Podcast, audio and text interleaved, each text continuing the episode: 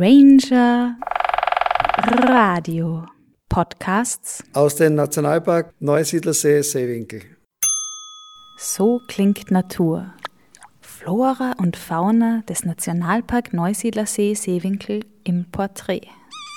In diesem Podcast die Nachtigall. Die wenigsten haben sie je gesehen, aber fast alle kennen sie. Die Nachtigall sei es in Kinderliedern, in Sagen oder Gedichten, auf die eine oder andere Art ist wohl jedem die Nachtigall schon einmal begegnet. Auffällig ist dieser kleine braune Zugvogel nicht durch sein Äußeres. Es ist sein variantenreicher Gesang, der im Frühling zu nahezu jeder Uhrzeit erklingt.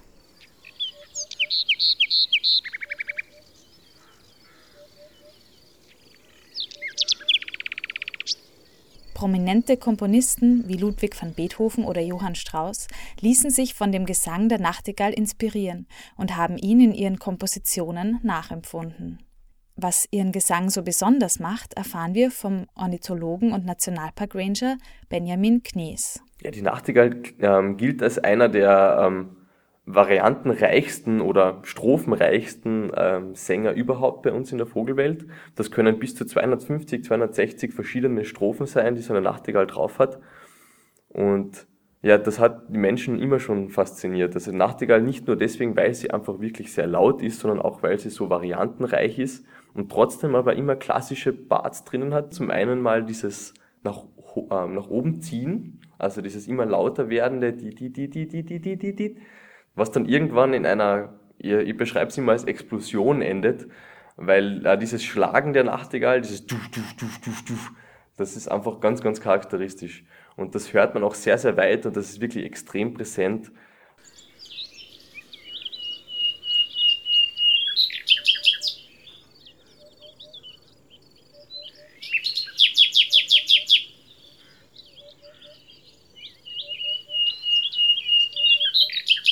Und das hat die Menschen immer schon fasziniert.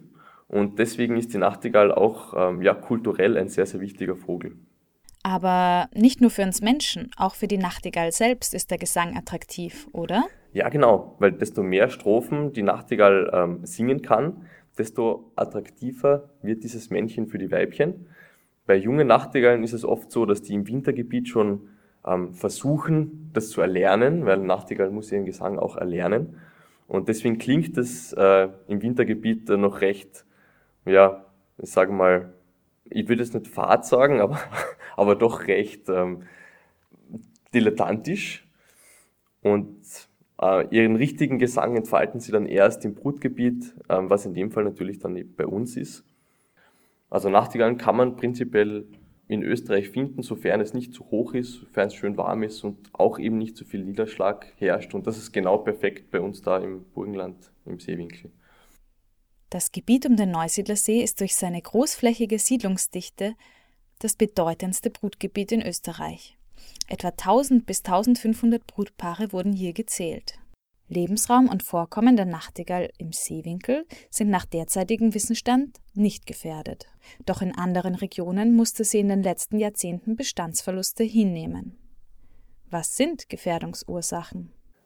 Also Gefährdungsursachen für die ähm, Nachtigall an sich sind auf jeden Fall mal der Lebensraumverlust. Das ist so ziemlich bei jedem Vogel das gleiche. Ähm, sie sind auch sehr anfällig auf äh, Witterungsbedingungen, also das sind natürliche Ursachen. Wenn es jetzt zum Beispiel sehr viel regnet, wenn es ein sehr feuchter ähm, Frühling ist, dann kann es sein, dass ähm, wahnsinnig viele Gelege der Nachtigall eben ähm, nicht erfolgreich sind. Und was natürlich ein großer Faktor ist, ist auch illegale Verfolgung. Und zwar wird in Italien und in Malta werden nach wie vor ähm, sehr, sehr viele Zugvögel abgefangen in riesen Fanggärten. Und das ist natürlich schon etwas, was ja, was man mit einem tränenden Auge beobachtet.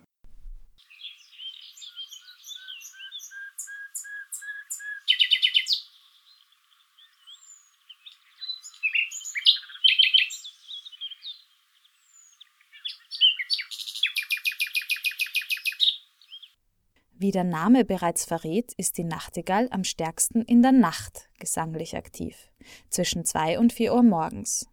Das ist die Zeit, in der die Weibchen ihre höchste Aktivität haben.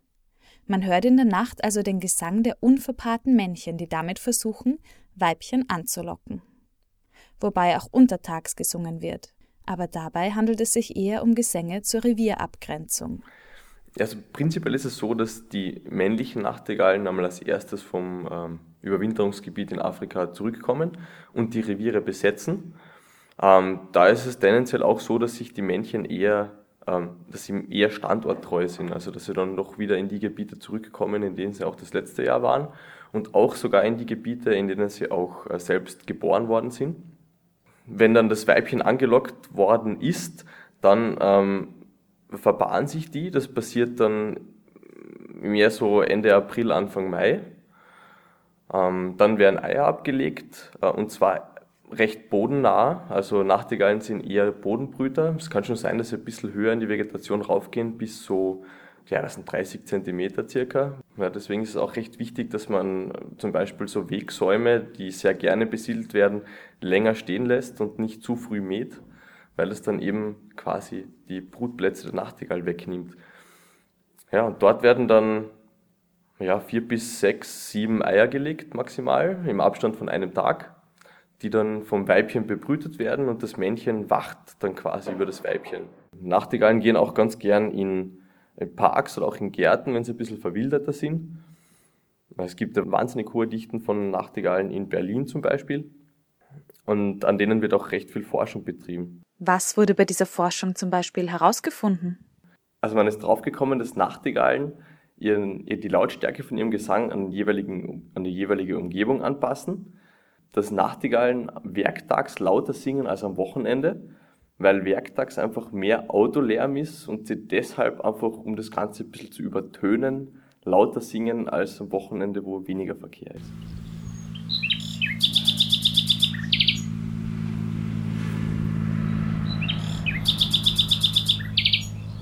Die Nachtigallen sind äh, klassische Insektenjäger, hm, wenn man so will, die aber auch im Herbst, vor allem also Spätsommer, Herbst, auch auf Beeren umsteigen, wie jetzt Holunder oder Johannisbeere.